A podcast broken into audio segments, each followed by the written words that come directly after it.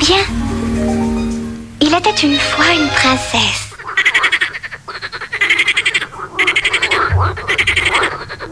Ras-le-bol des contes de fées.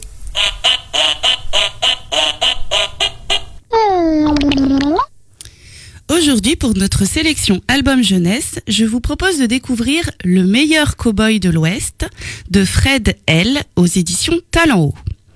Les éditions Talent Haut ont été créées en 2005 par Laurence Faron et Mélanie Descours. C'est une maison d'édition qui porte une attention particulière à toutes les discriminations et notamment aux discriminations sexistes. Le premier livre publié est La princesse et le dragon, un ouvrage canadien écrit en 1980. Et depuis, le catalogue s'est étoffé avec des albums illustrés, des romans, des contes, dont l'objectif est de proposer aux lecteurs et aux lectrices d'autres éléments d'identification que les rôles stéréotypés de montrer aux petites filles et aux petits garçons la diversité des choix possibles. Fred L, donc, est auteur et illustrateur de cet album. Il collabore souvent avec euh, la maison d'édition. Son écriture est rythmée et surtout ses illustrations sont très belles avec une attention particulière donnée à la couleur et à la lumière, surtout dans cet album.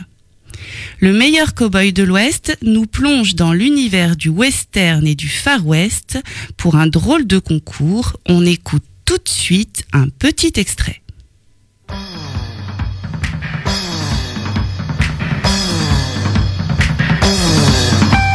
Comme chaque année à Paloma City, a lieu le concours du meilleur cowboy de l'Ouest.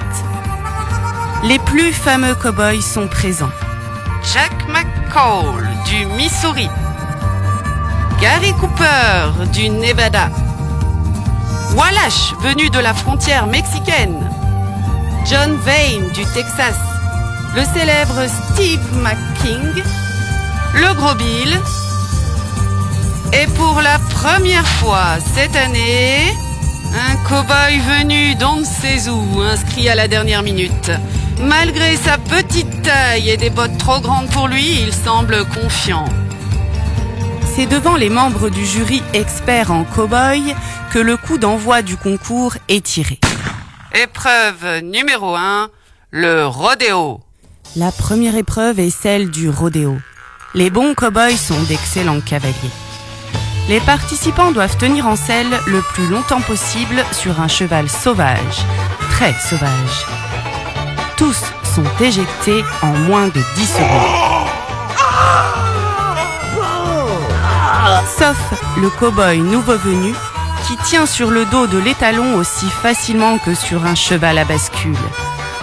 Il est si à l'aise qu'il danse une polka. Et sous les yeux ébahis du jury et du public, il gagne l'épreuve numéro 1 haut la main. Épreuve numéro 4, le bivouac. Dans les plaines de l'Ouest, pas de lit confortable, ni d'oreiller moelleux. Notre cow-boy prouve que lui aussi est un dur à cuire. Il s'endort paisiblement sur un énorme bison. Le bison n'est pourtant pas un animal très commode. Et c'est les yeux fermés qu'il gagne la quatrième épreuve. Épreuve numéro 5, le saloon.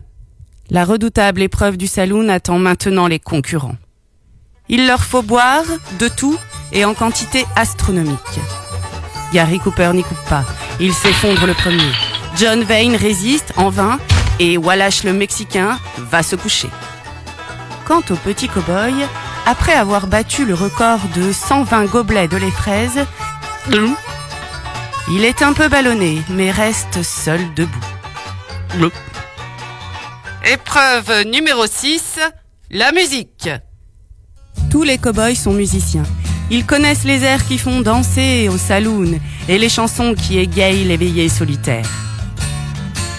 Mais c'est le petit cow-boy qui gagne le cœur du public et du jury. Beaucoup ont même la larme à l'œil.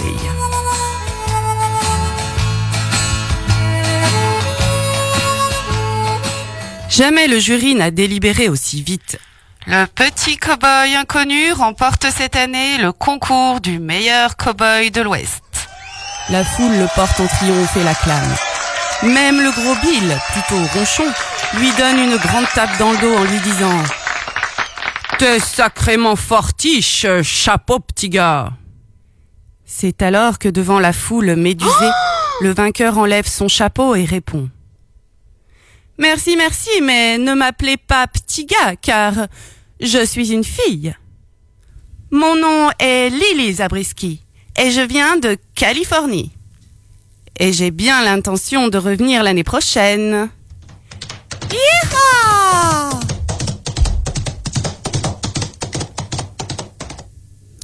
Le meilleur cow-boy de l'Ouest aux éditions Talent un album intrépide à mettre entre toutes les petites mains.